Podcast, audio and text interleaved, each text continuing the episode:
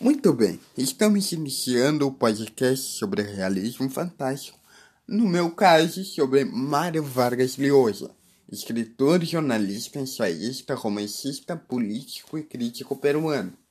Ele nasceu numa família de classe média, sendo o único filho de Ernesto Vargas Maldonado e Dora Llosa Ureta.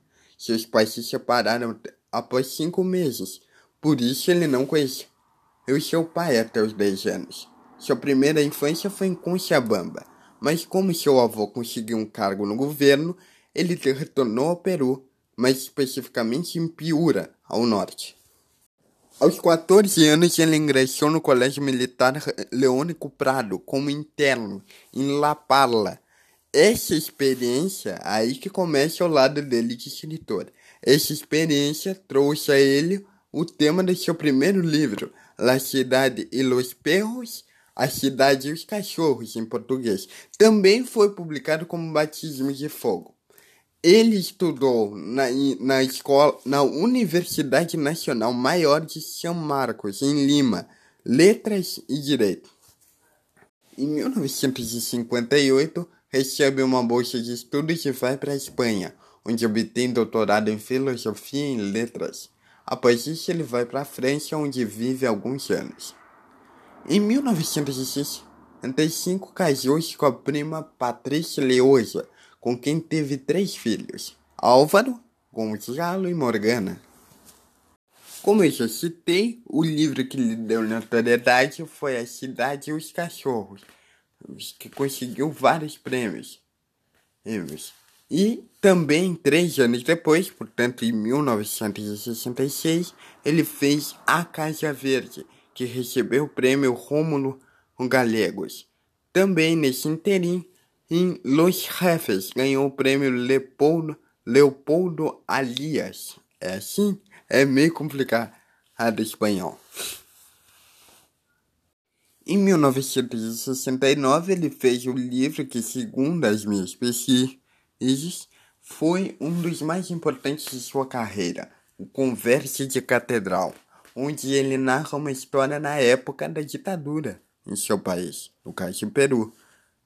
É um livro realmente muito interessante. Veja só, nosso amigo hoje também tem relações com o Brasil. Em 1981, ele publicou A Guerra do Fim do Mundo, que narra uma história durante a Guerra de Canudos misturando personagens fictícios e reais.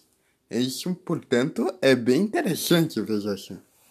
Um aspecto muito importante também na sua vida é a política. Quando era jovem, ele tinha um viés ideológico mais focado na esquerda, isso era evidenciado. Mas, uh, com o passar dos tempos, ele foi mudando e se tornando um candidato mais liberal, digamos assim. E com isso, em 1990, ele se candidatou à presidência do Peru por uma coligação de centro-direita.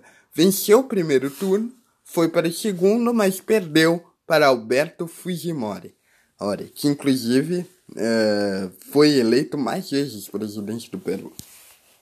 Ele conseguiu vários prêmios em sua carreira, já citei alguns no início e tem sua obra traduzida para 30 idiomas. Um dos exemplos que citei de prêmios é o Prêmio Cervantes, o Príncipe das Alturas de Letras, Biblioteca Breve, o da Crítica Espanhola, Prêmio Nacional de Roma, Antes do Peru e o Rômulo Gallegos. E, e aí tem um prêmio que é o mais importante para qualquer escritor do mundo, que é o Prêmio Nobel. É o de literatura que ele conquistou em 2010. Uma história engraçada, uma historinha engraçada sobre isso, é que ele não acreditou. Ele recebeu a ligação e achou que era um trote. Aí falaram, não, não, o senhor ganhou, parabéns. E, e isso uh, se distingue. Ele foi mais um dos escritores de língua espanhola, latinos-americanos, a ganhar no Nobel de Literatura, como Gabriel Garcia Marques tinha conseguido em 82. Chegando a o último aspecto, um dos últimos aspectos sobre sua vida, é que o livro mais recente que ele lançou, sem lançamento no Brasil ainda, apenas no exterior, é La Llamada de la Tribo, o chamado da tribo, em uma tradução livre, mas esse livro não chegou no Brasil. Atualmente ele vive em Londres. Falando agora um pouco sobre a sua obra principal, ao, mer, ao meu ver, segundo as pesquisas que eu fiz, foi o Conversa no Catedral que eu tinha citado mais uh, acima que é o jornalista Santiago Javala, o Javalita, dialoga com os amigos dele numa mesa de bar que por acaso se chama A Catedral, em espanhol La Catedral, em Lima, na época do ditador Manuel Odria. Desses papos emerge um Peru cruel, o corrupto, várias coisas. É, como uma ditadura em vários países, inclusive no Brasil.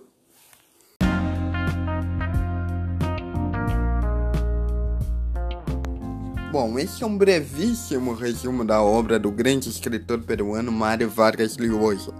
Hoje tem muito mais a se falar, mas por hoje é isso. Uh, foi muito bom ter aprendido sobre realismo fantástico, mágico é, eu, eu, na minha opinião, né? Eu sou muito fã de literatura, então foi um papo sempre interessante. Muito obrigado pela oportunidade de ouvir esse podcast e até mais ver.